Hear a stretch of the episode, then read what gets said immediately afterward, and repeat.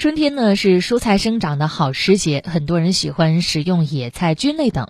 但如果食用不当，食物当中有中毒的风险，都有哪些蔬菜需要我们格外去注意呢？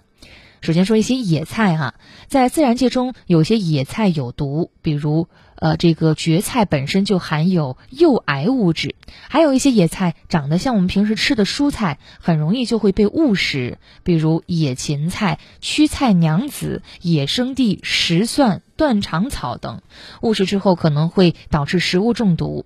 因此呢，对于不知名的野菜和生长的污染环境野菜，大家千万不要采食。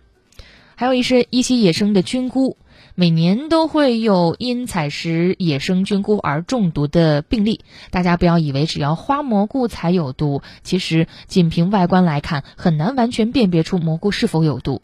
很多蘑菇长得不一定花。对于无法辨别品种的蘑菇，大家一定不要采食。一旦误食，则轻则引起肠胃、皮肤和精神等异常，重则会导致死亡。新鲜的黄花菜当中呢，还有一种叫秋水仙碱的有毒物质。那么花蕊当中的毒素啊是比较多的，食用之后会引起中毒。中毒症状是恶心、腹泻、头痛、口渴，重者甚至会出现晕厥。新鲜的黄花菜经过蒸煮晒干之后啊，才能食用。所以我们平时在吃黄花菜的时候，一定要吃干的黄花菜。发芽的土豆，土豆发芽呢会产生大量的龙葵素，食用之后会刺激肠胃黏膜，麻痹呼吸中枢，对人体有害。对于发芽的土豆，大家还是要丢弃，不要食用为好。不熟的四季豆，生四季豆当中呢含有皂素、植物血球凝集素以及胰蛋白酶抑制剂等有害成分。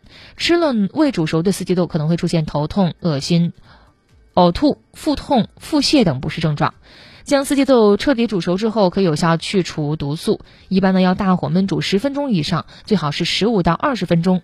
当四季豆颜色由鲜绿色变为暗绿色或墨绿色，没有豆腥味时，就可以食用了。苦葫芦、丝瓜、黄瓜、葫芦等葫芦科蔬果，在特殊条件下会产生葫芦素。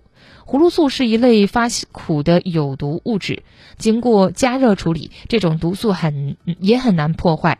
人们食用之后呢，会引起一系列的食物中毒。因此，如果感觉到这道蔬菜味道发苦，就不要食用了。